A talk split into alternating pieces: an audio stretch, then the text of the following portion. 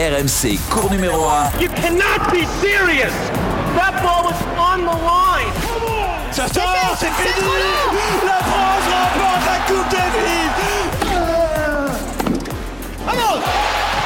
Nicolas Jamin. Bonjour à tous et bienvenue sur le cours numéro 1, le podcast tennis d'RMC que vous retrouvez comme chaque semaine sur toutes les plateformes de téléchargement. Il a une main incroyable, maîtrise tous les effets du jeu, le slice, le lift, le kick, mais il n'a jamais battu un joueur de seconde série. Bonjour Eric Salio. Bonjour, je suis 15-5 et j'en suis fier. C'est officiel hein, depuis Officiel aujourd'hui. depuis hier. Les classements, classement, les c'est classements normal. sont tombés. Covid m'a tué. Il n'était pas le roi des effets, il tapait fort à plat côté revers, côté coup droit, mais il a été 36e joueur mondial. Bonjour Florent Serra. Euh, salut Nico, bonjour à tous. C'est un peu sévère quand même, hein. t'avais, t'avais un peu de lift ou pas Pas un, petit, peu quand même. un petit peu, hein. Hein Hein, Très très peu. Hein. Lé- légèrement. Un plat recouvert, on va dire. Le non tennis c'est très très Lacoste repas. recouvert, hein. Légèrement. Hein Au service tu kickais un peu. quoi. Ah non. Oh, un petit peu, un petit peu, légèrement. Tout, tout- tu, tu vois, légèrement, c'est la nuance. T'es classé encore ou pas d'ailleurs Parce que les classements sont tombés hein, aujourd'hui. Ouais, mais j'ai l'impression que l'année Covid, ma licence n'a pas été renouvelée au sein Non. de la Villa Primrose, donc euh, je, je suis pas sûr d'avoir un classement n'est aujourd'hui. même pas 35, tu es Tu non aurais classé. été à 2-6 ou 1-6 peut-être? Cette semaine, Flo et Eric sur le cours numéro 1, un invité, un enfant du Maine-et-Loire, vainqueur de Grand Chelem chez les juniors, vainqueur de Grand Chelem chez les seniors en double, vainqueur de la Coupe Davis. Il a battu Raphaël Nadal, Andy Murray, Stan Wawrinka. J'ai l'impression d'être Marc Maury d'un coup, c'est très bizarre. Il est l'un des joueurs les plus sympathiques du circuit et il a une qualité qui nous plaît plus que tout. Il adore le cours numéro 1. Salut à tous, bienvenue chez moi. Moi j'ai besoin de dormir dans le noir tout le temps. On va commencer cette petite visite par un endroit qui m'est cher, le cours numéro 1. Gagner sur Central de Nul, c'était quelque chose de, de très fort. Moi, c'était vraiment mon rêve. Wimbledon Gentlemen's Doubles Champions 2016, Pierre-Hugues Herbert and Nicolas Maheu.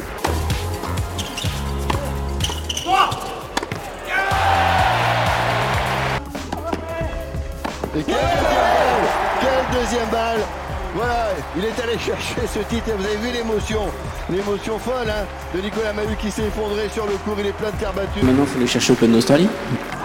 Et c'est fait pour Pierre Herbert et Nicolas Mahut.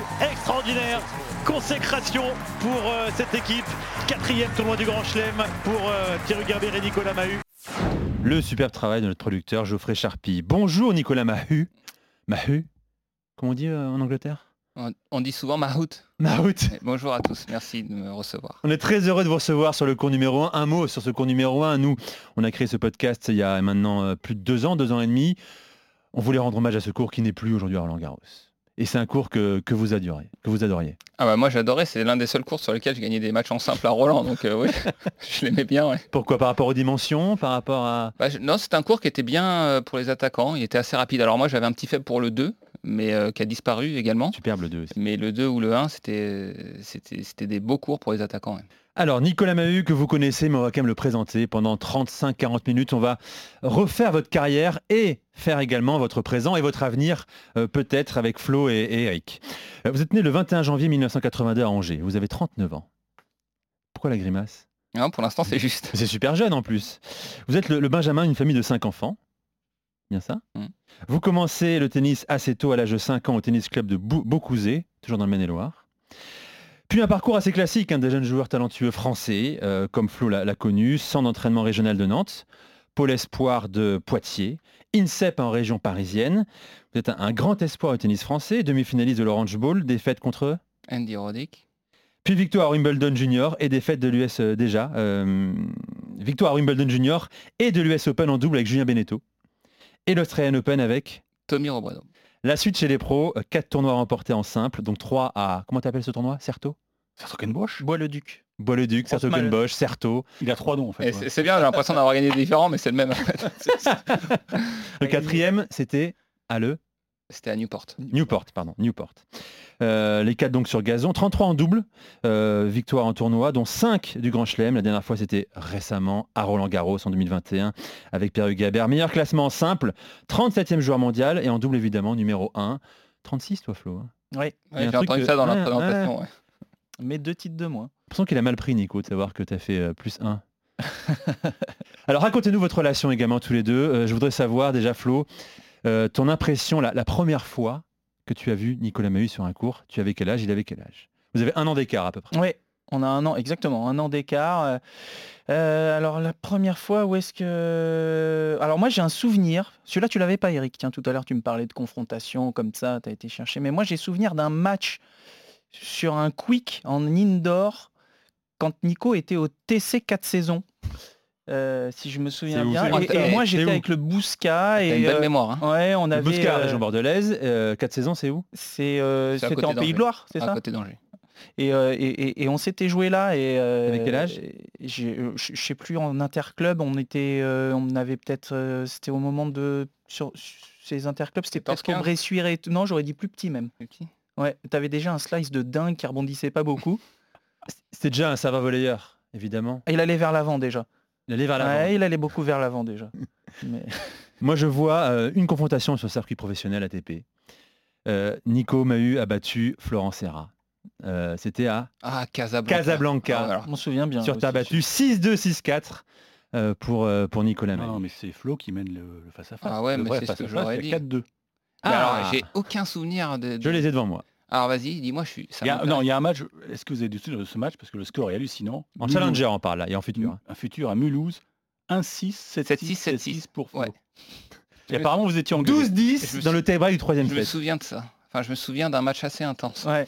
Flo a gagné euh, à Montauban, à Besançon, à Prague Mm.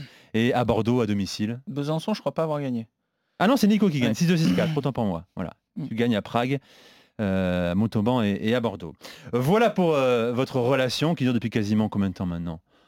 20 ans? Ah, bah, ça fait 20 ans qu'on se connaît. Et puis euh, on s'est entraîné ensemble dans le même groupe d'entraînement. On a partagé les mêmes entraîneurs, Pierre Chéret, Pierre Boris Valéjo. Euh, on a, on a Puis même au début, euh, Nico était avec, euh, il y avait Eric Vino avec, euh, Vino Grasky, avec hein. Tutu, et puis moi j'étais dans l'autre groupe, donc euh, forcément on avait beaucoup de tournois en commun. Alors, les surnoms, euh, pour les gens qui nous écoutent, un Flo, euh, Tutu, Vino, euh, c'est pas simple. Ouais. C'est bien le nom en entier, le prénom. Parce que dans le tennis, c'est vrai qu'il est comme ça aussi, bien qu'il soit journaliste. hein. C'est Kiki, euh, Kiki Kaka. euh, la- Kiki Kaka, c'est ridicule. Tiki Taka. Pas de souci. Alors, messieurs, euh, vous le savez, on est en année de campagne présidentielle. On a prévu un questionnaire. Euh, 20 questions qu'on va poser à Nicolas Mahut pour refaire sa carrière sous la forme de la première fois. La première fois, on va commencer très simplement. Ta première raquette, Nicolas. Tout le monde se souvient de sa première raquette? Eh ben moi je suis vraiment pas sûr de m'en souvenir parce que parce que j'ai commencé très tôt. Déjà ma, la première raquette j'ai dû utiliser celle de mes parents, j'imagine au départ. Et la première raquette vraiment, je dirais que c'était euh, une major, la major d'Henri Lecomte. Je pense que j'ai commencé avec major. En tout cas c'est la première raquette euh, Dont tu te souviens. ouais dont je me souviens. Flo, c'était quoi toi? Moi il me semble que c'était Rossignol. Ah Vous oui, savez, avec, le pont. euh, Ouais Rossignol. Inversé. J'avais- la Stratos. Celle de José ça, c'est Claire. années 70, ça. Ah. Oui, si on veut. Euh, J'aurais pensé une raquette en bois. Moi, j'avais une 16 Anger, je me rappelle. Raquette des années 80, il me semble. Bref. Euh, la première fois que tu as pleuré sur le cours? bah ma première défaite. Euh, Ah oui Ouais bah oui. Dès la première chez les, chez les gamins Ouais, ouais, j'ai pleuré. Ils avaient fait un tournoi chez moi. D'ailleurs, j'étais trop jeune pour jouer un tournoi. Ils avaient en, voilà, créé un tournoi pour me faire plaisir parce qu'on était tous les week-ends euh, en famille dans, dans le club et j'ai perdu un 6-0, 6-0 contre un copain à moi qui, qui avait deux ans de plus, qui était plus fort. Et euh, à ce, mais à cet âge-là, je, pleurais après chaque défaite. Alors, la première fois que tu as pleuré devant, on va dire, au moins 10 000 personnes, publiquement. Quoi. Euh, finale de Roland, certainement. ouais. Certainement, finale de Roland celle-là. perdue avec euh, Ouais. Mika, ouais. Année 2000 2013. 2013 Elle était raide, celle Mm. Ouais, elle, elle était raide parce que 2013, déjà, je revenais d'une blessure assez longue au genou. J'avais été arrêté 5-6 mois. Mika était venu me chercher pour me dire voilà, j'ai envie de jouer avec toi cette année. Il, il- il sortait de. Il avait joué avec euh, Fabrice, gagné Grand Chelem, gagné Grand Chelem avec Arnaud Clément. Il a joué avec Zimonjic où il était dans les 5 premiers. Et là, il, il vient me voir en me disant voilà, j'ai envie de jouer avec toi euh, saison 2013. Je suis convaincu qu'on peut gagner un Grand Chelem. Et donc j'avais un petit peu de pression à ce moment-là parce que voilà, il me faisait confiance. Et puis dès le début, premier tournoi, donc j'étais blessé au genou fin 2012. On va en Australie. Et premier tour à un set partout, j'abandonne parce que de nouveau, je me refais mal au genou. Donc je rejoue pas. Il m'attend quand même et on joue Roland. Et Roland, euh, bah, on a un parcours. je crois qu'on sauve balle de match au deuxième tour. Et puis on se retrouve en finale contre les Brian. Et Brian, on perd 7-6 au troisième. On est en menant 4-2 dans le tie-break du troisième. Et, euh, et puis à ce moment-là, voilà, j'ai j'ai 31 ans, j'ai le sentiment que c'est peut-être le- la dernière occasion, enfin la seule et unique Et occasion que j'aurai. Et donc euh, j'ai eu du mal à retenir mes émotions à la fin. ouais. Flo? Moi, je t'ai vu pleurer déjà. hein. Ah, moi, je pleurais tout le temps, moi. Mais la première, je pense que c'était quand euh, j'ai été en Ligue d'Alsace, vous savez, 6 ans peut-être, match euh, sur les mini-tennis. Et je, je gagnais tous mes matchs. Puis là, je joue contre un, un gars qui me met une rouste. Et je comprends pas, quoi. Je, je- je m'effondre en larmes, et en fait, c'était Polo Mathieu qui m'avait éclaté. Ah oui, d'accord, ok, tout simplement. en mini-tennis. On me fait, non, mais il joue très bien, ce petit. On m'avait dit, t'inquiète pas et tout. Mais c'est terrible ce sentiment qu'on soit euh, jeune, amateur ou même professionnel, c'est le même sentiment finalement, celui de la défaite et et la tristesse. On a l'impression qu'un monde s'effondre quand on perd. Bah oui, après c'est euh, une gestion des émotions. Quand on est petit, c'est un peu difficile euh, pour gérer ça. On a, on a souvent tendance à pleurer après des défaites et puis petit à petit, euh, on s'habitue parce qu'on perd après chaque semaine quand on est professionnel. Donc euh, il y a des défaites qui font plus mal que, que d'autres. Euh, certaines ont fait très très mal, d'autres, euh, voilà, ça fait partie aussi de notre sport. Vous faites tous très peur parce que j'ai. T'as jamais pleuré toi? Non, si, Tu es un cœur de Non, glace. c'est pas ça. Je viens d'inscrire mon fils Jules qui a 9 ans à son premier tournoi là, pendant les vacances scolaires. Et, j'avoue que je, suis, je, je me demande comment il va réagir. Bah, il va pleurer comme tous les autres enfants. hein. Je sais pas, ouais, je sais pas. Parce qu'il a pleuré après la défaite, mais il a pleuré aussi pendant le match. Ouais. On est tous arrivés. Alors, gamin. ça- gamin, Ouais, moi ça m'est déjà arrivé. Ah ça m'arrivait pas trop. pleurais, ouais, pendant les Jouer les yeux euh, embués, Ah euh, ouais, c'est terrible. bien sûr, ouais. Terrible. La Alors, je première- peux- je peux y aller Vas-y. Parce qu'on on va revenir encore en arrière. On se souvient tous de son premier flirt. Est-ce que tu te souviens de la première fois que tu as décroché un point ATP et donc l'identité du mec que tu as battu? Euh, je, je- je pense que c'était à Saint-Brieuc. Exact, bravo. Je pense que c'était à Saint-Brieuc. J'avais dû gagner un 7-6 au troisième, peut-être. euh, Ah, pff, quelle mémoire. ouais. Et le mec, comment il s'appelait? Attila Savolt, c'est possible ça? Non. Non, alors c'était un roumain. Marc Méry. Ah non, je me souviens pas. J'ai dû perdre alors Savolt après. Qu'est-ce qui se passe dans la tête? On a son premier point ATP, donc on va, on va être dans, le, dans la liste, on va voir son nom dans la Bible. Euh, la première personne qu'on appelle pour dire maman je veux, ou papa, je vais, je vais, être, je vais être classé ATP. Eh, Écoute, alors moi, ça, c'était vraiment pas quelque chose qui, euh, qui était important pour moi. Alors, je je m'en souviens parce que je me souviens de beaucoup, de- beaucoup de mes matchs, mais euh, voilà, c'était le premier. Je me suis dit, bah ouais, il va, il va en falloir beaucoup d'autres si je veux aller là où, euh, où je veux aller. Mais c'était, euh, j'étais content, mais euh, ouais, c'est pas un truc euh, impérissable. Quoi. Ah, moi, Vraiment. dingue, moi, attends. Enfin, Flo, toi, Ouais, tu- mais c'est normal parce que pour toi, c'est pas concevable d'avoir un point. ATP. Comment tu l'as vécu ton premier Ouais, j'étais en tournée avec la Fédé juste avant de rentrer au CNE, donc je, faisais mes- je venais d'avoir le bac et ça y est, je, premier tournoi ATP, je perds en qualif euh, une fois avant contre un Français et puis euh, c'est à Aix-les-Bains. D'ailleurs, un futur que je gagne euh, quelques années après, mais c'est euh, surtout qu'on m'avait dit, euh, un peu comme Nico, il va en falloir plein d'autres, mais surtout le fait déjà d'en avoir un, quand tu vas t'inscrire dans les tournois, tu vas pouvoir jouer un peu et les tournois que tu veux, donc tu vas pouvoir te lancer. Donc moi, c'était plus cette sensation de me dire, ça y est, j'ai mon premier point, je deviens pro, je vais pouvoir... Hyper euh, symbolique quand même. Ouais, c'est très symbolique. Donc Aix-les-Bains, je sais plus qui je bats, il y a un Chilien et puis un, un- un- un- oh, peut-être un Rodolphe Mouveau au premier tour, un autre Mm. français. Puis oui. c'est le temps du, du premier chèque qu'on va chercher aussi. Ouais. On se Premier chèque qu'on va chercher. Peut-être faire, je vais peut-être gagner ma vie grâce à ma passion. Il est petit par contre. Ouais.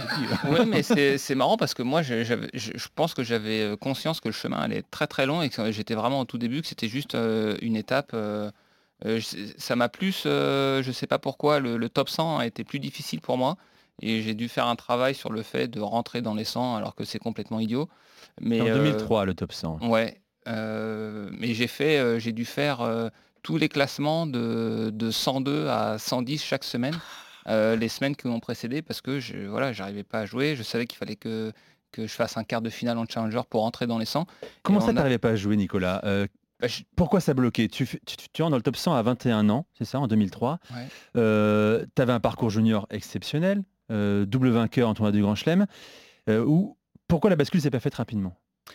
Bah, pour plusieurs raisons. Déjà, je pense que il y a eu aussi il y a eu la maladie de ma maman qui a été Oui. difficile pour moi à gérer à ce moment-là. Quand tu es un, un âge où tu grandis, tu as besoin de, de repères. Et puis euh, j'ai eu du mal à gérer ça, l'éloignement, le fait de, de me lancer dans la vie professionnelle, d'être absent en même temps que ma maman était malade. Donc pour moi, c'était euh, j'avais un conflit avec ça. J'avais du mal à, à me dire c'est ce qu'elle veut pour moi, que, que je sois heureux dans la vie, que je sois joueur de tennis. Mais en même temps, j'avais envie d'être euh, auprès d'elle. Donc ça a été difficile pour moi à gérer ce passage-là.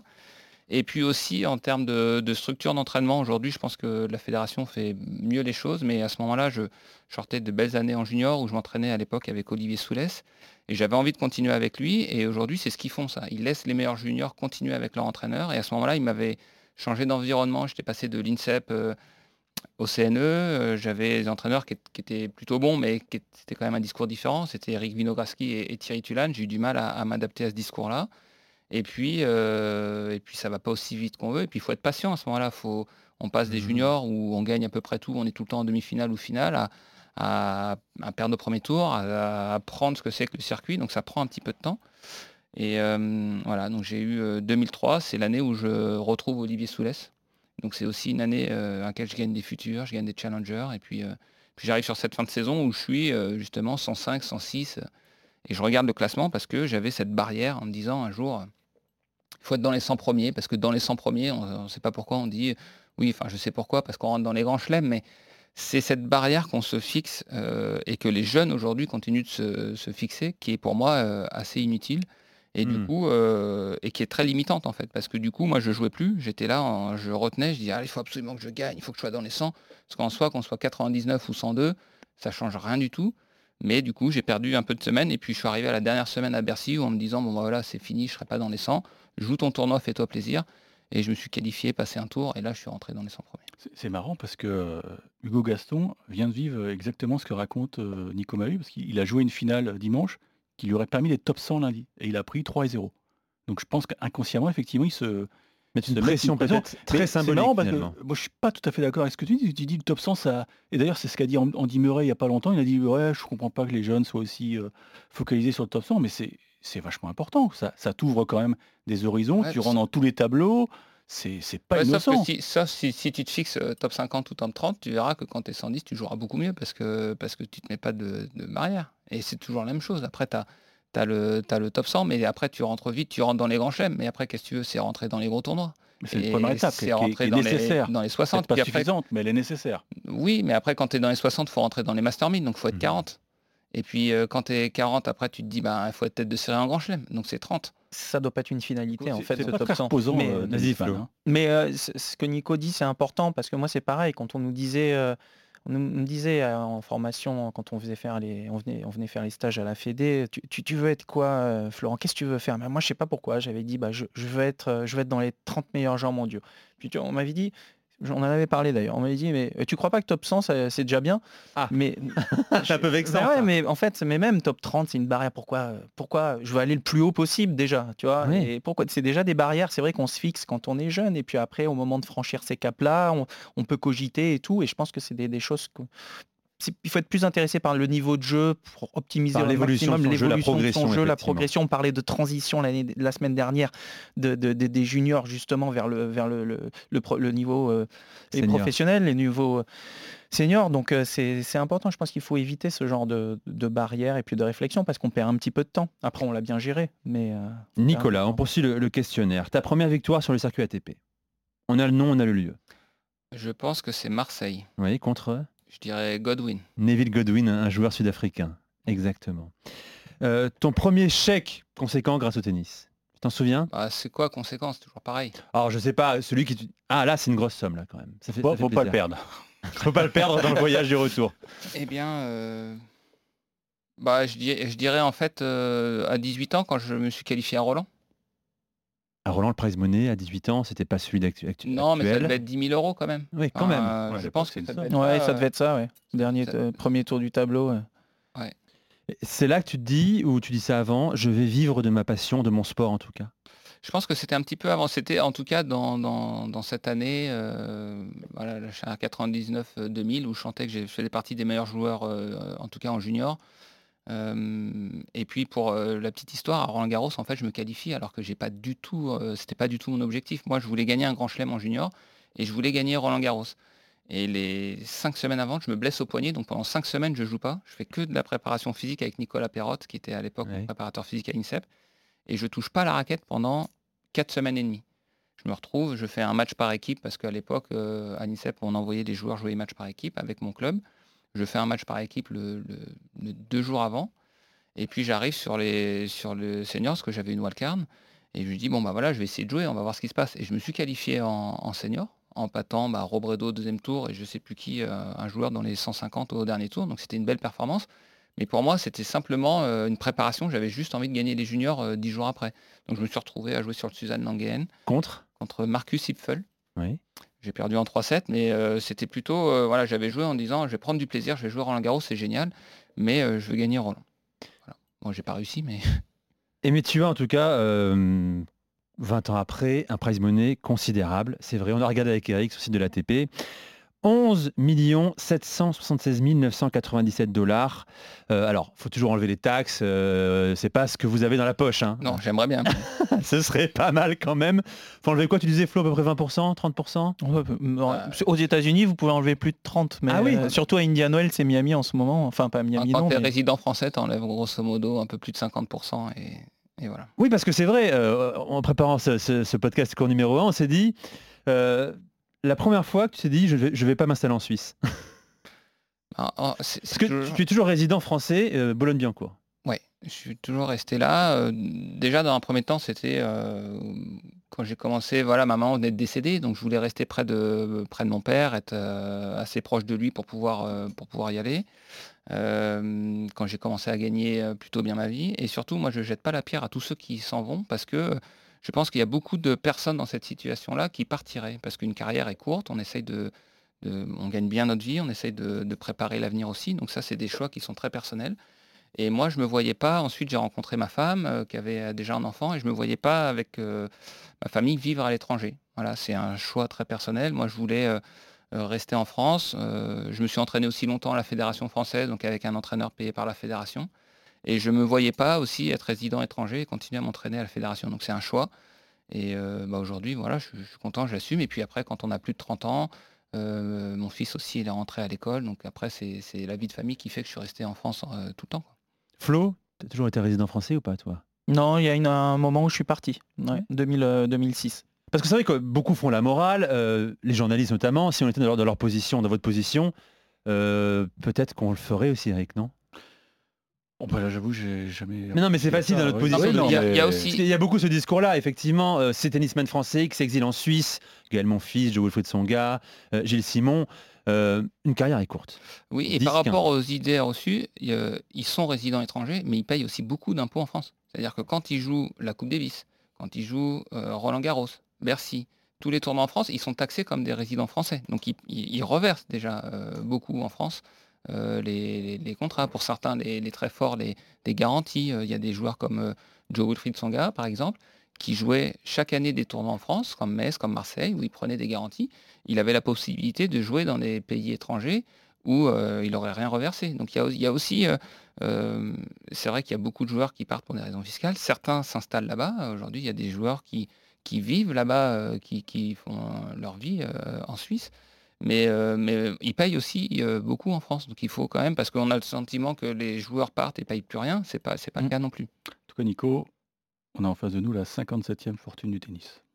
Française Mondiale Mondiale Historique Bah, bien sûr. Des joueurs, non, des joueurs en activité, j'imagine. Absolument. En activité Ah, faut vérifier. Je crois que c'est histoire, Non peut-être. Je crois que non, c'est histoire. Ouais, je suis- Alors, c'est beau, c'est beau. Il faut dire que les prize money ont évolué considérablement ces 20 dernières années aussi, peut-être. hein.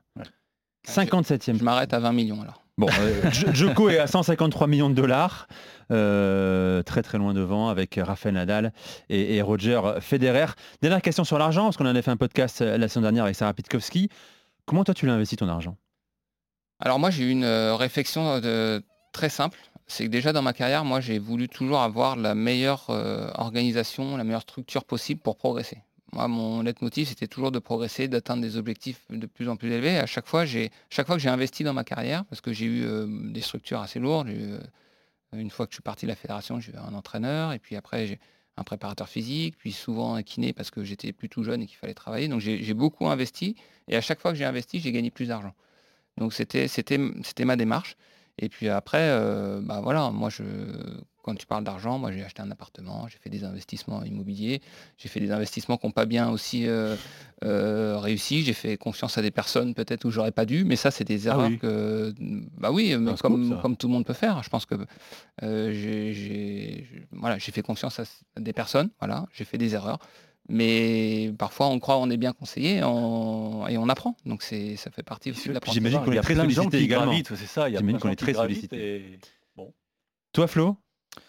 Moi, j'ai, euh, comme on m'a dit aussi, euh, que je, je devais arrêter le tennis à cause de ma hanche très tôt. Euh, quand j'ai commencé à bien jouer, même avant d'ailleurs que je rentre dans le top 100, j'ai investi mais sur ma structure euh, de soins qui me convenait personnellement parce que je suis resté en termes entraînement tennis à la fédération et en, physique aussi. Et euh, j'ai investi plus personnellement sur, mon, kiné, ce qui m'a permis aussi de, me sentir bien dans ma peau et puis de, pouvoir ensuite rentrer dans le top 100, d'avoir confiance en mon corps.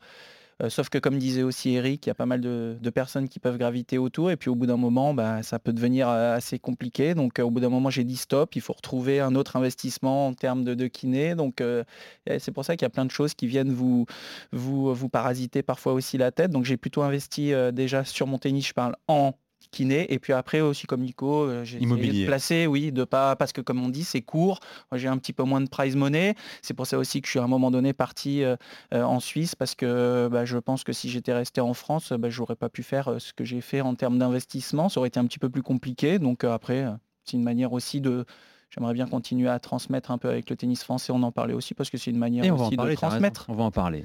de redonner. Nicolas, la première fois que ton fils est entré sur le court après une victoire, ou une défaite d'ailleurs. On l'a beaucoup vu, hein. Ouais. Euh, La première fois, je- je- je- Roland Garros, je pense. Je crois Non, que c'est ça. ouais. Ouais. Ouais.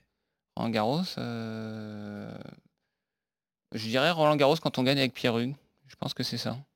Il vient spontanément, tu l'appelles, comment ça se passe? Bah euh, oui, il venait. Alors, euh, parce qu'il était venu sur un sur un plus petit cours, et puis ensuite, euh, bah là, la finale de Roland, c'était sur le central. Donc oui. il fallait quand même que ma femme le, le, le passe par-dessus la Mm. la balustrade. Et, et très honnêtement, c'est peut-être l'un des, des plus beaux moments. Non, je pense que c'était pas Roland, c'était Monte Carlo, je pense, la première fois. Quand on a gagné le tournoi, parce que la loge était vraiment au bord du cours.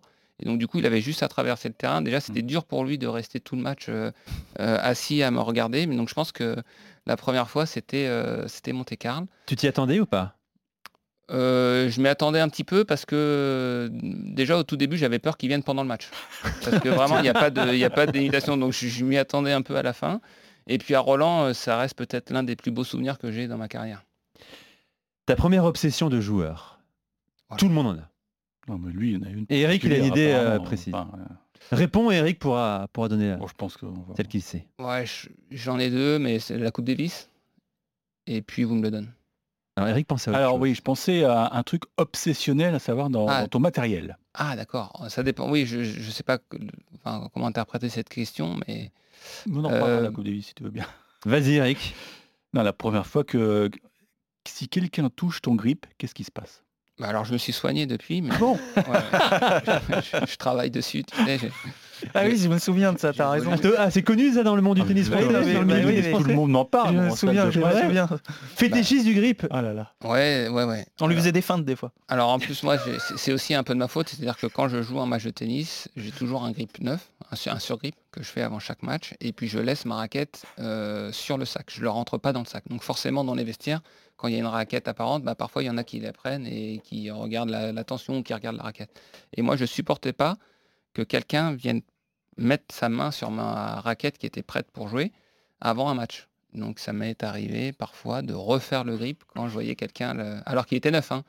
Il, il se passait rien. Mais- voir la primeur de la main qui se pose je- sur le nouveau grip. Voilà, j'avais le sentiment, je sais pas, je me sentais pas bien et le fait de le refaire, ça me, ça me détendait. Bon, Richard Gasquet est aussi le maître dans le- dans- dans l'exercice, dans l'art de refaire son grip à quasiment chaque changement de Ah, mais côté. il a le record du monde, oui. Ouais, il a le record du monde. Alors on le met pas pareil parce que regardez quand il met, il y a des petits trous lui quand il met. Moi, il faut que ce soit vraiment mis. euh, Parfait, parallèle. ouais. Flo, t'avais un truc ça comme ça ressemble au personnage, hein, très méticuleux. hein. Très méticuleux. Flo, t'avais un, un truc comme ça ou pas? Une obsession, un- une superstition?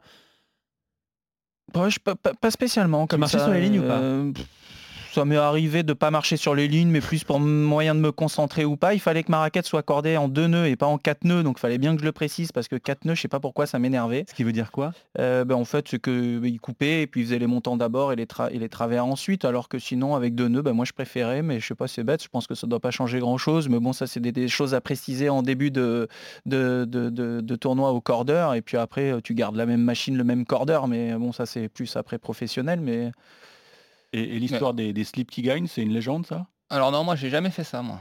Non. Non, j'ai jamais fait ça, mais après j'en ai plein, mais tout le monde en a plein. Et après, Ouais. faut, faut- entre les tocs, euh, les superstitions et puis les, les routines pour se concentrer, faut la aussi, routine. euh, voilà, on est sur un fil hein, parfois, et puis on est, on est tous un petit peu fous aussi. Nicolas Mahut, ta première rencontre avec Pierre Hugerbert Euh, je pense que c'est sur un challenger euh, à Saint-Rémy de Provence. Vraiment où on a commencé à discuter. Alors je l'avais, vu un petit peu évoluer, un, peu- jouer, mais la première fois qu'on se voit et qu'on discute, c'était, euh, c'était à Saint-Rémy de Provence.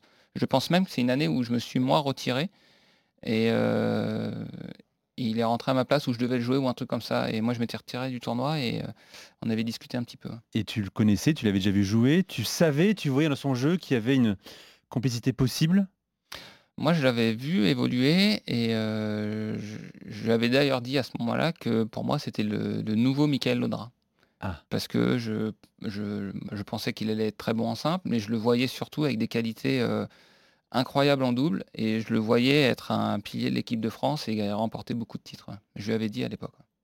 Eric La première fois que tu as pris un carton rouge sur le cours, une disqualification. Oui, Bah, la- ça la- lui est arrivé. Bah, la première fois, la, seule et unique fois où j'ai pris... euh, Ça, c'est une histoire incroyable. Parce que vraiment, j'étais euh, j'étais sur un challenger en Angleterre sur gazon. Et à l'époque, donc j'étais en, en demi-finale. Il fallait que je fasse finale, je crois, pour être tableau, pour rentrer avec mon classement à l'US Open. Donc c'était vraiment au mois de juillet, c'était à, à Nottingham. Et donc le tournoi se passe bien, je passe mes deux premiers tours, même trois premiers tours assez facilement, je crois, et je me retrouve en demi-finale contre Mark Hilton, un joueur que sur gazon, franchement, j'étais supérieur. Et donc le match se passe bien, je dois gagner le premier set assez facilement. Et puis on se retrouve euh, début deuxième, j'ai un break de retard, mais vraiment pas, pas trop de panique. Et puis à un moment donné, je fais un service volé, une balle qui est annoncée euh, bonne par Juline, mais overroulée par l'arbitre, donc il y a un petit peu de temps, il retourne sur moi. La balle me revient dessus, et puis je veux la taper euh, voilà, vers, vers l'arrière en me retournant pour servir ma deuxième, et je la tape.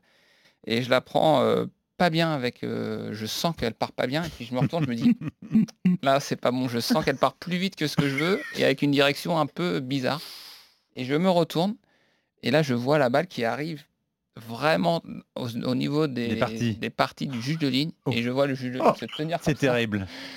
Et là, bien sûr que l'arbitre appelle le superviseur, et, euh, et puis en deux minutes après, j'étais en dehors du terrain. Quoi. Donc c'est Une Djokovic chez US Open, finalement. c'est à peu près le même, même style, ouais. Même configuration. À peu près, ouais.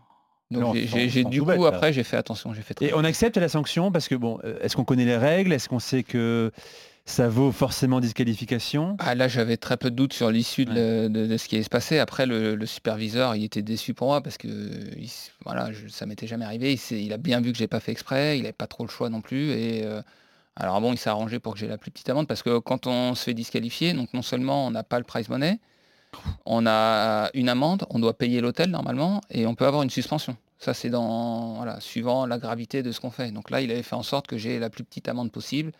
Euh, j'avais euh, j'avais pas à payer l'hôtel, Enfin, évidemment pas de prize money, mais j'avais eu la, la- pas de Pas points, de points non plus donc pas d'US Open. Donc quand il a fallu, parce qu'à l'époque il y avait, je- il y avait pas trop le live cher, score. hein. Donc quand à l'époque j'appelle mon entraîneur de l'époque qui était Olivier. Malcor, qui attendait le résultat pour euh, parce qu'il était pas avec moi cette semaine-là, et que je l'appelle et qu'il me dit alors ça s'est passé comment? C'est bon pour l'US Je lui dis bah écoute, pas vraiment.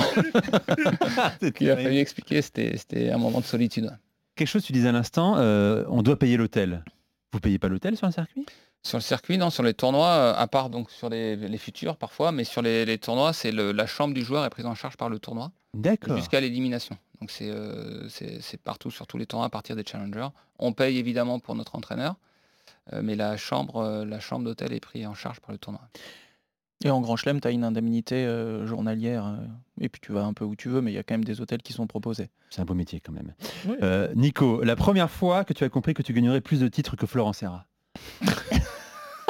Tu en as gagné 4, il en a gagné 2. Et ben quand j'ai gagné mon troisième. Flo, raconte-nous un petit peu comment tu, tu as euh, observé l'évolution de Nico. Vous êtes de la même génération, je le disais.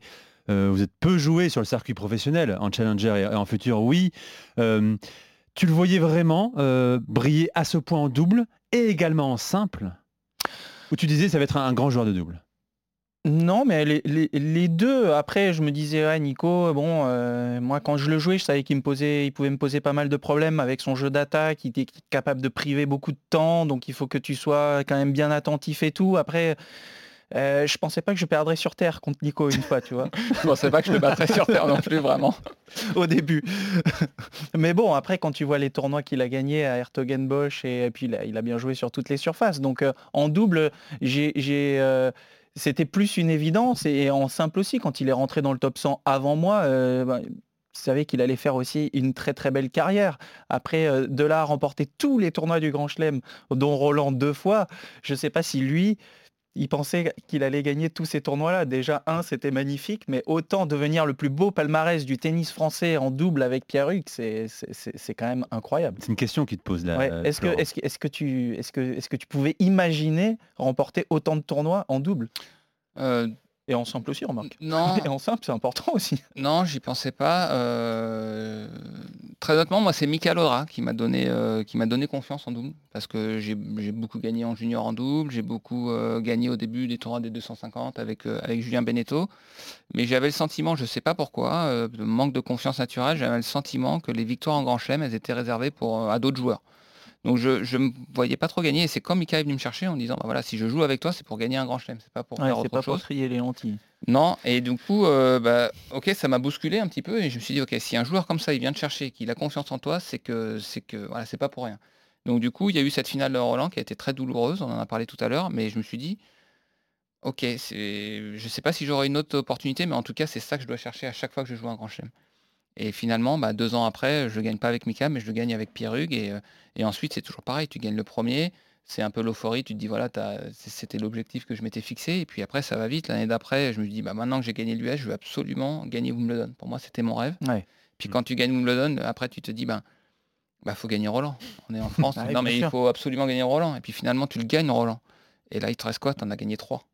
La T'en collection. Bah, euh, il t'en attends. reste plus qu'un. Donc tu, tu, tu te fixes ça. quoi. Et puis, euh, puis ça Puis il y a les Masters aussi, que vous gagnez également. Ouais, et puis, mais ça se fait, euh, tu te dis pas, tiens, je veux gagner d'un coup, je veux gagner les quatre. Non, ça se fait vraiment. tu- Progressivement, et c'est un peu l'image de votre carrière finalement, Ouais, dans votre progression. ouais. Tout se fait patiemment. euh, Oui, Parce qu'on a, on a, on a le souvenir de Nico de, de grandes défaites. Et il y a un moment, il y a un basculement. Ouais, parce que j'en avais marre aussi de ça. C'est-à-dire que ça m'avait un peu euh, suivi. J'avais cette finale euh, au Queens contre Roddick où j'avais fait un tournoi euh, incroyable pour moi à l'époque. J'étais, j'étais pas dans les 100 premiers. Et puis je bats, je bats Björkman qui est 30e. Je bats, je bats qui doit être euh, 12e. Après je bats Rafa qui doit être 2. je bats Arnaud. Je bats Laclé qui est, qui est, qui est bon, je sais plus combien en demi-finale. Et puis je joue Roddick qui devait être 5 ou 6. Et là, j'ai balle de match, euh, je perds, et euh, voilà, donc on me dit, ouais, c'est incroyable, mais c'est une défaite. Après, j'ai mon match contre John, ça reste une défaite. Après, j'ai cette finale de Roland, hop, une défaite. Et à un moment donné, je me dis, non, attends, ça suffit, quoi. Euh, je veux pas être, euh, même si je suis très fier de mon match contre John, etc., je me suis dit, ça suffit. Il John, faut John. Isner, je rappelle. John Isner. Je, il faut que, à un moment donné, je veux bien qu'on me parle de ce match, mais si j'ai quelque chose à côté où je me dis, bah, ok, j'ai gagné, je, je parlais toute ma vie de, de match de Wimbledon, mais à côté, je sais que j'ai gagné ça. Et je pense que ça a été un vrai déclic pour moi, cette défaite à, à Wimbledon contre Isner, en me disant, bah, c'est super ce que j'ai fait, j'ai appris plein de choses, mais maintenant, il faut des titres. Et euh, ça se fait comme ça. Et Eh bien justement. Rappelez-vous, Wimbledon 2010, le match de tous les records. In store for us this afternoon, Nicolas Mahou and John Isner. Play. What a time to come up with ace number 95. Due to darkness, play suspended.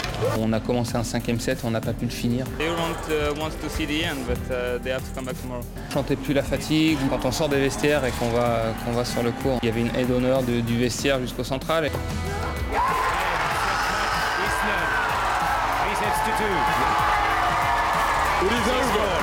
A sporting embrace between these two fantastic combatants. Because at last, at long, long last, we have a winner. 6-4, 3-6, 6-7, 7-6, 70, 68, 11 heures, 5 minutes de jeu. Eric était au bord du cours. Flo était à Wimbledon également. Sur le cours. Sur le Ouais, cours. Flo a joué en même temps. C'est ça qui est intéressant. Et avant de te poser des questions là-dessus, Flo, euh, raconte-moi comment tu as suivi ce match sur trois jours quand même. On va dire que heureusement qu'on était avec les deux entraîneurs déjà sur, sur euh, Wimbledon. Donc on était avec, avec Pierre Chéret et puis, euh, et puis c'était Boris Mhm. euh, Valéjo qui était là. Et, euh, et ouais, mais on, on- le suivait en même temps. On avait nos matchs. Moi, j'avais passé le premier tour. Je préparais mon match contre Ferrer. J'avais mon jour de repos. Et puis Nico, tu le voyais enchaîner tous les jours. Donc euh, toi, c'était ta journée de repos. Mais Pierre, il faisait vite fait ton échauffement et tout. Qu'après, il partait euh, déjà sur le terrain. Mais heureusement, je vous dis qu'on était deux. C'est pour ça, parce que pour se préparer pour le lendemain, on avait besoin aussi d'être là. Mais donc, Nico, il n'a pas, pas eu de jour de repos là pendant 3-4 jours. Et puis, je me souviens surtout de la fin parce que je crois que j'étais sur le cours contre Ferrer. Je crois que c'était au quatrième set ou au troisième contre, contre Ferrer. Et puis, euh, même au changement de côté, je regardais l'évolution du score un petit peu de temps en temps. Tu vois, j'étais bien centré sur mon match. Ça m'empêche pas de gagner le troisième. Et puis, bah, à la fin, tu vois qu'il y a les deux jeux d'écart, malheureusement dans le mauvais sens. Et euh, donc voilà, ça faisait quelque chose que ça se termine. ouais. Je m'en souviens bien, je jouais sur le cours, un beau cours d'ailleurs, mais euh, de l'autre côté. Vous êtes entré sur le cours le mardi 22 juin à 18h18, vous êtes sorti le, le jeudi 24 juin. C'était en 2010, Wimbledon. Eric, après on donne la parole à Nico. Ah non, mais moi, c'est l'un de mes plus grands souvenirs de journaliste sportif. Pour, pour, euh, pour décrire la scène à Nico, on, était, on, on habitait une maison avec euh, Isabelle Langer et Fabien Sabral. Fabrice Agral de Radio France. Partager la piole. Donc, on, euh, on a vécu trois jours fantastiques. Moi, j'ai même fait Bourdin un matin. Bourdin me, me voulait La pour parler de ce match. ouais. Et je lui avais répondu, mais vous savez, Jean-Jacques, ce match, peut-être qu'il se terminera jamais. Donc ça, c'est un premier souvenir. Deuxième souvenir, c'est que je me souviens parfaitement de l'endroit où j'étais, puisque tu vas rigoler, mais RMC ne voulait pas qu'on fasse de direct sur ce match parce qu'il y avait la Coupe du Monde de foot et RMC avait des droits et je leur ai dit mais ça va peut-être se finir. On s'en fout, il y a Pays-Bas-Uruguay à la fin du match. Ok, donc je vais sur le cours, sur la terrasse. mais c'est véridique. Donc je suis allé là-haut, à la terrasse, hein, et, et je me souviens parfaitement, je crois que j'avais Isabelle Musy et ma consoeur suisse à côté de moi. Et quand le retour de Isner claque, je sens que c'est fini, je crois que je, lui ai pincé le- la jambe très très fort. Je pense qu'elle a encore la trace parce que je savais que c'était fini, que le, retour était trop bon, que tu n'arriverais pas à t'en sortir. Et après, il y a ces, scènes fantastiques. Mais moi, ce qui m'a marqué, c'est la fin de soirée, c'est la conf de presse. C'est là où il a été énorme. Parce qu'on ne l'a pas vu tout de suite. Parce que, bon, il avait un double derrière. Double interrompu. Donc, on le voit en conf, je sais pas, il devait être 10h ou 23h, heure locale. Il commence par la conf de presse dans la grande salle en anglais. Nickel, tout, il parle en anglais parfait. La presse internationale qui s'était passionnée pour ce match. C'était génial. Et après, Nicolas Arzani nous l'amène. Dit qui, dit qui est C'est Nicolas le, le responsable de la com de l'ATP. Et il nous dit, bon, euh, il est tard, faites-le là dans le couloir. On le regarde, Nico. euh, oh, tu parles à Nicolas Mahut, tu vas l'emmener dans la salle. Il mérite une petite salle d'interview, bien à nous pour les radios. Et on va faire notre interview. Et là, je me souviens, il arrive en bout de table, il a la tête dans les épaules. Et là, on ne sait pas quoi dire. On est avec Isa, on est avec Fabrice, on ne sait pas quoi dire. Et Isa lui dit, ça je m'en souviens parfaitement, je lui dis, ça va aller Nico? Il relève la tête et il nous fait 10 minutes extraordinaires. Le match vu de l'intérieur. Et je regrette de ne pas avoir gardé la bande parce que franchement, en termes de professionnalisme, c'est un exemple à donner. Parce que le mec, il sort d'un match inouï, qu'il a perdu. Et il nous fait 10 minutes de conf extraordinaire. La Là, je, je salue encore euh, maintenant son, son professionnalisme. Et je te que- sens ému quand on parle d'ailleurs. Ah mais moi c'est un souvenir mythique, merveilleux. Je, je vivrai pas mieux. Et je Dans sens- toute ma carrière, je vivrai pas mieux. Alors évidemment, Nicolas Mahut, euh, vous avez été interviewé des, des dizaines de fois sur ce match, le plus long de l'histoire, le plus long en termes euh, de jeux, 183 jeux, de points joués, 980 points joués, de records d'ace, d'ace réalisés, 216 ace dans ce match face à John Isner. On ne sait pas comment euh, vous faire raconter des choses nouvelles là-dessus. Mais c'est surtout que je commence à perdre la mémoire, donc je me souviens très bien. C'est bien de- de- d'en reparler parce que je, je me remémore. Mais ce que je vois, Nicolas, c'est que vous regardez avec beaucoup d'attention Florent et Eric. Euh, Oui, parce 11 que après. parce que c'est euh, c'est intéressant de voir. Moi, c'est un match finalement que j'aurais aimé aussi euh, voir de l'extérieur. Alors, je suis très fier de- de- d'avoir participé, d'avoir vécu cette expérience, mais tout ce qui se passe à côté, ça m'aurait intéressé parce que moi, cette perception de temps, je l'ai pas. Ce qui se passe, euh, voilà, c'est- assez nouveau. Moi, je savais que Le monde entier s'arrêtait. Le- Les matchs étaient retransmis à, à Times Square, Nico. Tu l'as- tu l'as su Ouais, ça bah après, c'est toute cette effervescence aussi sur, le, sur la Henman Hill ou Murray Mount, je sais plus comment on appelle maintenant, mais je, me suis dit un jour, si jamais euh, je fais un match où c'est les gens qui me regardent, ça doit être incroyable, parce que je vois toute cette effervescence à Wimbledon sur la petite colline, là, devant des grands gens, parce que le cours était assez petit, le 18, c'est un cours où il doit y avoir euh, 1500 places, donc il était plein à craquer. Et c'est euh, un souvenir, oui, aujourd'hui c'est un, très très bon souvenir, mais cette conférence de presse-là, je m'en souviens, souviens très très peu, parce que même entre le moment où la balle de match se termine et puis euh, jusque tard dans la journée, je me souviens plus très bien. euh, Il y a une, je me souviens, il y a une Nous, remise nous, nous, nous, on avait une rumeur qui circulait comme quoi tu t'étais évanoui. Nous, on était en alerte. Et les, les rédactions nous demandaient, mais vous avez des nouvelles, Nicolas Mahut Mais on ne sait pas, apparemment, il est tombé dans la douche. On commençait à se poser des questions. Non, mais j'ai eu un petit malaise sur le... en rentrant dans le vestiaire. Je pense que c'est l'adrénaline. Je, je me souviens remonter les marches du vestiaire, de, de tomber en sanglots dans les bras de Boris. Et puis, euh, et puis derrière, je reste dans le vestiaire et c'est des moments où voilà, j'ai la respiration saccadée, je pleure, je comprends pas bien ce qui se passe. Je, je- en plus, je, commençais à paniquer parce que je me souvenais plus du dernier jeu. J'arr- J'arrêtais pas de demander à Boris. Il y avait Boris et Christophe Secaldi qui était le kiné de l'équipe de France, qui était exceptionnellement euh, euh, dans le vestiaire avec nous. Et je leur demandais, mais qu'est-ce qui s'est passé le dernier jeu Est-ce que, je, me souviens, est-ce que j'ai raté Est-ce que j'ai fait des choses mal et je j'arrivais plus à me souvenir de ce qui s'était passé le dernier jeu. Donc j'avais un peu d'angoisse. Finalement, ils ont fini par me mettre dans la douche euh, tout habillé. J'étais encore en short et une douche où c'était une douche euh, pour les handicapés. Donc il y avait un, il y avait un siège, donc j'ai pu m'asseoir sous la douche. Et puis euh, je suis resté comme ça 10 minutes. Et, et à ce moment-là, c'était Nicolas Arzani. Enfin, je devais jouer le double avec Arnaud Clément. Et on me dit, le double est reporté au lendemain. Donc tu vas, tu vas prendre ta douche et tu vas aller en conf de, de presse. Finalement, je sors de la douche, comme ça, je m'habille. Et puis là, il y, a un- il y a un juge arbitre qui vient me voir, il me dit, bah, tu dois aller sur le cours dans 10 minutes, sinon, euh, sinon tu es disqualifié. Et là, Arnaud, il, avait, il avait assisté un peu au fait que j'étais pas bien, un peu malaise. Et puis il me dit, bah non, tu joues pas, je te laisse pas rentrer sur le cours comme ça. Et je regarde Arnaud, je lui dis, écoute, tu peux pas faire ça. Parce qu'en plus, on devait rejouer sur le cours 18, le même cours. Et je lui dis, tu peux pas faire ça. Si je retourne pas sur le cours, c'est comme si je perdais une deuxième fois. Donc on va y aller. Et donc je sais pas ce qui se passe, je me refais strapper parce que je me fais strapper la cheville droite à chaque fois avant de jouer. Et donc je retourne sans préparer et puis, euh, et puis on retourne sur le cours. Et euh, ce qui était difficile sur ce double, c'est, euh, c'était pas de rejouer parce que je me sentais pas spécialement fatigué. Bon, je- j'ai, j'ai très peu de souvenirs, mais c'était de voir John Isner sur la terrasse faire toutes les interviews Oh là là, avec toutes les télés pendant que moi j'étais sur le cours encore en train de jouer. Ça, c'est un moment qui n'était pas évident. Et puis effectivement, bah, le match se termine. Mais ce qui est drôle, c'est qu'Arnaud, il me dit Ok, alors on va jouer. Par contre, je te préviens, je trouve ça inadmissible de la part de la direction du tournoi. Donc je vais faire, je vais faire en sorte de, de- de perdre le plus de temps possible. J'ai prévenu les adversaires et euh, on va faire un set. Donc il était arrivé, il était arrivé, il avait changé ses lunettes. Après, au bout d'un jeu, il Ah oui, était allé il- aux toilettes. Il a toujours pris le temps en plus, Arnaud Clément. Voilà, il était allé aux toilettes Le de côté. Derrière, il appelle le kiné pour un traitement alors qu'il avait rien du tout. et, et au final, on perd 7-6 le premier et hop, interruption. Et vous gagnez la suite? Non, et donc, et donc ce qui est incroyable, c'est que lui, le lendemain, il devait jouer Federer au troisième tour. Donc il jouait en troisième match ou quatrième match. Donc on n'a même pas, on n'est même pas revenu le lendemain. On est revenu deux jours après finir le match. Et donc on avait perdu en 4-7, je crois, ce match-là. Cinq jours pour jouer euh, deux matchs. 11 ans après, euh, c'est un bon souvenir parce que vous avez gagné depuis? Ouais, c'est un bon souvenir. Un, parce que j'ai gagné après. Deux, parce que aussi j'ai euh, digéré. Et je sais tout ce que ce match m'a apporté par la suite. Euh, j'ai appris énormément sur moi sur ces trois jours. J'ai sur le fait de... J'avais tendance à pouvoir m'énerver pour un oui, pour un non sur le terrain, à trouver des excuses, à, sortir de match parce que j'étais pas assez concentré. Et là, pendant, pendant ces trois jours, et notamment la deuxième journée, je me suis prouvé que je pouvais, il pouvait se passer n'importe quoi. euh, J'étais capable de rester concentré et que rien pouvait me perturber. Euh, à un moment donné, euh, quand je faisais des matchs qu'il y avait deux, trois photographes qui prenaient une photo pendant que je servais, c'était la fin du monde et je perdais trois points derrière. Là, pendant le match, à un moment donné, les photographes, ils étaient assis à côté de moi sur ma chaise tellement euh, ils n'avaient pas de place. Et je ne les voyais pas. Donc je me suis prouvé que j'étais capable de tenir cette concentration-là. D'ailleurs, ça m'a aidé quand j'ai joué en Coupe Davis après. Et puis je me suis dit, ben voilà, j'ai dépassé mes limites mentales, physiques, ça va me servir.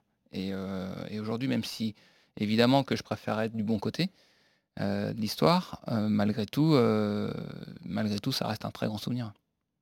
Alors, Eric. on, on va pas parler d'injustice sportive, c'est une défaite. Euh, la première fois que tu as ressenti mais une injustice tellement flagrante que peut-être tu as failli quitter l'équipe de France de tennis. Je parle, si, je peux t'aiguiller, mais je pense que tu vois où je veux en venir. Je parle de cette nuit du 22 novembre 2017, quand Yannick Noah, à quelques jours de- du, du coup d'envoi de la finale euh, France-Belgique à Lille, annonce les quatre. Là, ça a dû être terrible. Ah oui, c'est certainement l'un des moments les plus durs que j'ai euh, vécu en équipe de France parce que j'ai grandi moi avec euh, avec ce qui m'a donné envie de jouer au tennis, c'est 91 et la victoire euh, à Lyon. Derrière, j'étais à l'INSEP quand ils ont gagné à Malmö et et autant j'avais peut-être pas assez confiance en moi pour aller très très haut en simple ou gagner des grands titres, autant moi la Coupe Davis c'était quelque chose, je me suis dit en équipe, on est capable de le faire. C'était l'objectif bah, de ma carrière finalement. Et j'avais fait toute la campagne. Euh, j'ai joué premier tour, on était allé au Japon, j'ai joué avec Pierrug après une tournée de 5 semaines en Australie. Après Pierrug s'était baissé, on avait joué avec Julien en quart de finale contre les Anglais, et puis la demi-finale contre les Serbes. Donc euh, on était. euh, on- on- voilà, j'avais joué toute la, toute la campagne. Et puis avant de partir en finale, nous on part au Masters avec Pierrug. Avant de partir, il nous dit avec Pierrug qu'on va jouer. Enfin, qu'on est titulaire sur cette finale, qu'ils font quand même un stage, qu'on est six joueurs, donc euh, il y, a, il y a quand même de la concurrence, mais on est, on est dans la peau de, de titulaire sur cette finale. Finalement, Pierruc se blesse au dos pendant le Masters, il se fait un lumbago euh, après le deuxième match, donc on joue pas le troisième match, on est éliminé, on rentre, et au bout d'un jour, sans, sans voir l'évolution de Pierruc, Yannick décide de, de- de- de sortir Pierruc de l'équipe et de me faire jouer avec Julien. Donc on se prépare avec Julien pendant, pendant trois jours. Julien Beneteau, oui. Julien Beneteau, ouais. Et puis, euh, et puis le mercredi soir, dîner officiel, euh, moi je, je suis convaincu que je vais, je vais jouer parce que voilà. Et finalement, il prend la décision de faire jouer Richard et Pierruc. Donc été une nuit très difficile où on a. Juste, Nico, pour revenir, comment tu réagis quand il, quand il te l'annonce? Bah alors déjà, il, il- il nous l'annonce euh, assez tardivement parce que d'habitude, Yannick avait pour habitude de nous annoncer plutôt le mardi quand même euh, la sélection. Là, il, avait décalé et surtout, on connaissait avant le dîner officiel parce que le dîner officiel c'est assez long, on rentre tard et euh, donc là, exceptionnellement, il avait, il avait toujours pas annoncé. Et tu, tu sentais pas un coup de Trafalgar là? Non, moi, tu sais, j'étais juste dans ma préparation. Moi, j'étais juste en train d'essayer de trouver, euh, de, de faire en sorte d'être le mieux préparé, parce qu'il y avait quand même pas mal de tensions. On n'avait pas gagné la Coupe Davis depuis longtemps. On savait que le double, ce point-là, il allait être déterminant. Donc, euh, voilà, on était vraiment, moi, j'étais très concentré sur ma préparation. Et on rentre du dîner officiel. Il est tard, hein, il doit être à peu près 11h, donc c'est tard quand même, parce qu'on est quand même à deux jours de la, rencontre. Il y a une journée d'entraînement le lendemain. Et puis là, surtout, les joueurs euh, commençaient à être un peu à fleur de peau, parce qu'on ne savait pas qui allait jouer. Et donc là, on rentre dans, notre euh, salon, et puis d'un coup, on voit, euh, ça, traîne un peu, 11h, 11h30, je crois qu'il est presque minuit. Puis là, d'un coup, il y a Cédric Pioline qui nous tape sur l'épaule, Julien et moi, parce qu'on était assis à côté dans le salon. Il me dit, il y a Yannick qui veut vous voir au bar. On se lève. Et puis là, d'un coup, on se lève, et puis euh, pour moi, je ne vois pas encore venir. Et là, d'un coup, Julien, il me dit, écoute, ça sent pas bon. Je dis, ah bon? Ouais, il me dit, je sais pas, j'ai un mauvais pressentiment. Donc on va voir Yann, et effectivement, à ce moment-là, il me dit, écoute, les gars, j'ai décidé de faire jouer Pierrug et, et Richard.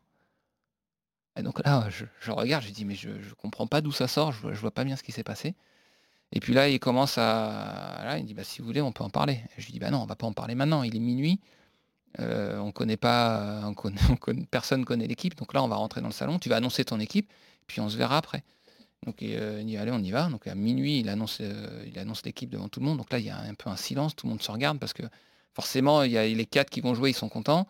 Mais ils ont aussi euh, une pensée pour les deux autres qui restent sur, sur le carreau parce que c'est une finale de Coupe Davis. Et puis on sait que quand tu gagnes, les noms sur la coupe, c'est que les quatre. hein. Les deux autres, ils sont oubliés. Donc là, il y a un moment un petit peu de flottement. Et puis, euh, bah voilà, on annonce, tout le monde on retourne dans la chambre. Et à ce moment-là, je vais voir Yannick. Et là, on a une discussion assez, assez, assez forte. Et puis, euh, moi, je, je le rassure en lui disant que voilà, il pouvait compter sur moi, sur le fait de soutenir l'équipe, mais que voilà, c'est quelque chose que j'aurais du mal à, à digérer. C'est digéré Euh, oui et non. Non, ça restera comme une cicatrice, ça c'est sûr. Maintenant, euh, et ce qui est difficile, c'est qu'on a gagné sans rencontre, donc finalement, le- le- il a eu raison. Ils ont fait un double. euh, Cher Gasquet et Pierre Hugues. Ouais, très courageux parce que c'était c'était vraiment pas évident pour Pierre-Hugues. Vraiment, j'aurais vraiment pas aimé être à sa place parce que il est dehors de l'équipe. Là, il, il ressent ça comme une injustice parce qu'il a le sentiment qu'on lui laisse pas sa chance de, de récupérer. Donc pendant deux jours, c'est difficile pour lui dans le groupe. Il, il vit très mal la situation. Et puis finalement, ça rebascule euh, deux jours après. Ça va très vite parce qu'au moment où il est sorti de l'équipe, c'est-à-dire le peut-être le, le dimanche ou le samedi soir, et puis le mercredi soir où il joue, c'est, ça, va très très vite, les, les- les émotions. Et puis d'un coup, le mercredi soir, il lui dit non seulement tu vas jouer, mais en plus tu vas jouer de l'autre côté, au retour. Tu vas jouer aux égalités, alors que ça faisait, euh, ça faisait euh, trois ans euh, qu'il faisait tous ses matchs aux avantages avec moi. Donc il a été très très fort d'aller sur le court, de se préparer avec un joueur en plus avec lequel tu n'as jamais joué. Donc tu dois jouer un match où, t'as le, le- le- où c'est prat- pratiquement le plus dur à jouer en termes de, stress, avec un partenaire que tu connais pas, un côté où tu as très peu joué. Et finalement, ils ont été très, courageux parce que parce qu'il y a eu des hauts et des bas dans ce match-là. Ils ont réussi à le gagner. Donc on a gagné cette rencontre. Mais, euh, mais évidemment, pour moi, ça reste un sentiment très mitigé. J'ai- écouté il n'y a pas longtemps un, super podcast de, Joe Tsonga avec Antoine Belletto, qui est revenu sur cet épisode. Il a dit Lille, Lille 2017, c'était pas une belle victoire. C'était pas une belle victoire. Il y avait un goût amer parce qu'il y avait eu tout ça avant. Bah, on est six joueurs, il y en a trois qui ont pleuré avant, avant la victoire finale. Donc ça fait, ça fait Julien beaucoup. mais- Beneteau, toi Nicolas et le troisième Bah, euh, Pierre-Hugues, hein, Et au début, quand il est sorti de l'équipe, etc. Donc c'était assez difficile. Maintenant, euh, maintenant, il y a voilà, la France a gagné, c'est ce qui, c'est ce qu'il faut retenir. Ce qui était, on a été, euh, je, je suis- je suis très content de la manière dont on a réussi à gérer avec Julien ce- cet épisode-là. Je pense que le fait qu'on soit assez expérimenté aussi, ça a permis euh, de, de- voilà, d'accueillir cet événement et de que le, le groupe en ressente pas tellement. Euh, mais euh, évidemment que euh, moi, quand on parle de mon palmarès, on a évidemment la Coupe Davis quand je le dis et je dis j'ai gagné la coupe et j'ai la coupe à la maison, mais j'ai pas l'émotion qui va avec. Flocon, tu l'avais vécu toi, ça à distance. Tu connaissais tous ces gars et tu connais tous ces gars très bien. Moi, je l'ai vécu avec vous. C'est vrai Bah oui, T'étais- à Lille avec nous. Ouais, vous en Mais nous, on est vous en souvenez les- bien. Nous, moi, je me souviens du jeudi matin au tirage au sort. C'est, j'ai jamais vu un tel stress chez les journalistes français. Parce qu'on avait eu des échos, il s'était passé des trucs et on savait pas. Avant donc 11h au midi, au moment où le juge arbitre dévoile les quatre noms, on était dans le flou. Je crois, qu'on appelait les, les compagnes des joueurs. Des...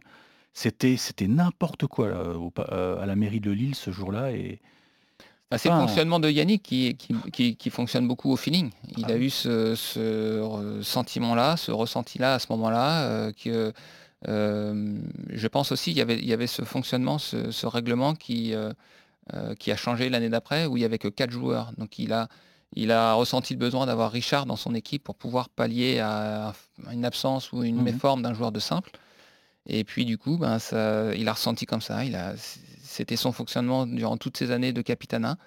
É- Évidemment que c'est pas du tout le mien, donc parfois c'est difficile, mais il faut l'accepter, c'est le capitaine et il a pris ses décisions et heureusement on a, on a quand même gagné cette rencontre. Je me souviens m'être juste dit, ça va être moins fort que Pierre-Hugues et Nico. Ça restera assez solide pour battre Ben Elmen, c'est De lourd, hein, c'est ça. Mais c'était chaud quand même pendant un set, euh, pendant les deux, les deux premières manches. Victoire en 4 Bah, il sert chaud. pour, il sert Pour pour, de- mener de De 7 7 1, hein, Ouais. avec les balles neuves. bien. Avec des balles neuves. Ouais. Euh, voilà pour euh, votre carrière, mais elle n'est pas terminée. Hein. C'est pas une espèce de, de biographie fin de carrière. Merci pour tout ce que vous avez fait, Nicolas Méhu. Bonne chance pour la suite. 39 ans, 40 ans euh, en janvier 2022. Euh, les ambitions, elles sont là encore en double et en simple. Bah, en simple non parce qu'en simple j'ai arrêté. Enfin, mon classement est Au-delà de la 400e Voilà. place mondiale. Il me permet plus de rentrer même en qualification. Donc, euh, euh, je, vais me consacrer euh, uniquement au double, mais euh, ça me permet d'avoir encore des objectifs assez élevés. Euh, si je continue, c'est en tout cas j'ai décidé de continuer 2022 à fond, en essayant de, bah, de continuer à être performant, essayer d'aller chercher encore un titre du Grand Chelem, et puis euh, attendre de voir la fin de l'année 2022 pour me projeter euh, Paris? sur, sur, le, sur le reste. ouais. Comment tu 2024. optimises euh, ta prépa physique là en ce moment? Parce que c'est sûr que ça doit pas être la même chose que ce qu'on faisait quand on, est- on était en début de carrière. Tu dois faire des choses très très très pré- plus précises et très précises maintenant pour euh, durer le plus longtemps possible. Ouais, bah en fait, je euh, me suis rendu compte que plus tu vieillis, plus il faut être précis. Et plus il faut faire attention à, à tout le reste. L'hygiène de vie. Alors j'ai toujours eu une bonne hygiène de vie, hein, je me suis Oui. jamais, euh, j'ai toujours fait attention, mais là c'est vraiment les heures de sommeil à respecter parce que le- par moment, euh, bah, la vie aussi à côté fait que tu as un rythme de vie où tu dors un peu moins bien. Bah, le lendemain à l'entraînement, je suis obligé de, de réduire euh, l'intensité. Et puis pareil, faire très attention, euh, le- les soins, la manière euh, de m'alimenter. Parce qu'aujourd'hui, c'est compliqué de, de- de- continuer à être performant. Et surtout, j'ai remarqué que quand je m'arrête, c'est très difficile de revenir. Ouais. Faut avoir un espèce de rythme. Finalement, je m'arrête jamais, moi. Je m'arrête le maximum euh, 48 heures. Après, je suis obligé de reprendre une activité parce que sinon, après, c'est trop dur de, re- de retrouver la forme. D'ailleurs, euh, tu, je crois que tu avais mis ça sur Instagram. Tu as eu euh, une semaine très agitée à Rennes en tant que directeur sportif. Et euh, donc, tu vas. Le challenger de Rennes. hein. Ouais, challenger de Rennes, euh, où il y avait Andy Murray. D'ailleurs, je crois que c'est grâce à toi qu'il est venu un petit peu. C'est jamais grâce à moi. Disons que j'ai facilité sa venue. Voilà. Mais autre nouveau challenge, tu, tu as monté un toit féminin à Trélazé. Ça, c'est intéressant parce que il en faut des toits féminins pour, pour lancer les, les petites françaises. Et voilà, bah, ça sera du 6 au 12 décembre. Donc là, tu vas pas beaucoup dormir pendant cette semaine. Non, et je suis content que justement t'en parles parce que alors ça sera, le- j'espère que ça sera le, le lendemain de la finale de Coupe Davis. Donc je sais pas, euh, j'espère que j'arriverai très fatigué. Ça serait bon signe pour l'équipe de France. Je nous le souhaite, mais je n'y Euh, crois pas.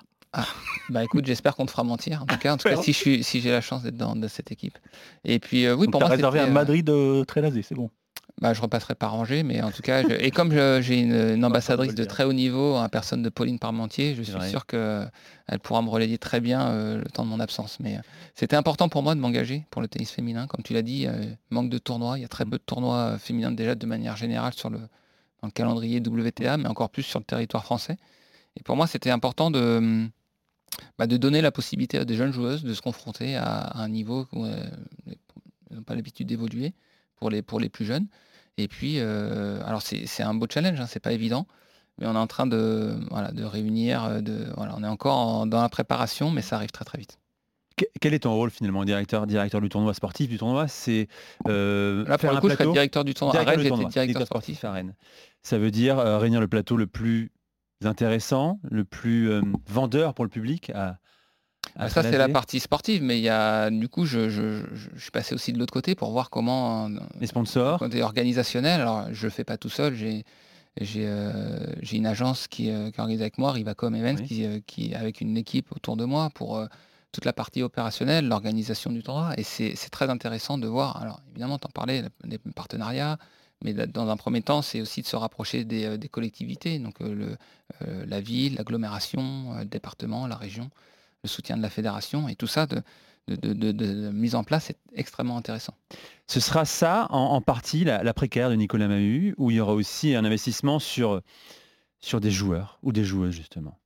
Je sais pas, c'est trop tôt encore pour dire, ça dépendra aussi des opportunités qui se présenteront. Mais il y a une envie de transmettre euh, Oui, il y a une envie forte. directement auprès d'un joueur ou une joueuse. Oui, il y a une envie forte de, de- de redonner, euh, comme Flo le disait euh, tout à l'heure, au, au- au tennis. Euh, d'une manière générale, j'ai l'impression de le faire en organisant un tournoi féminin, d'une certaine manière.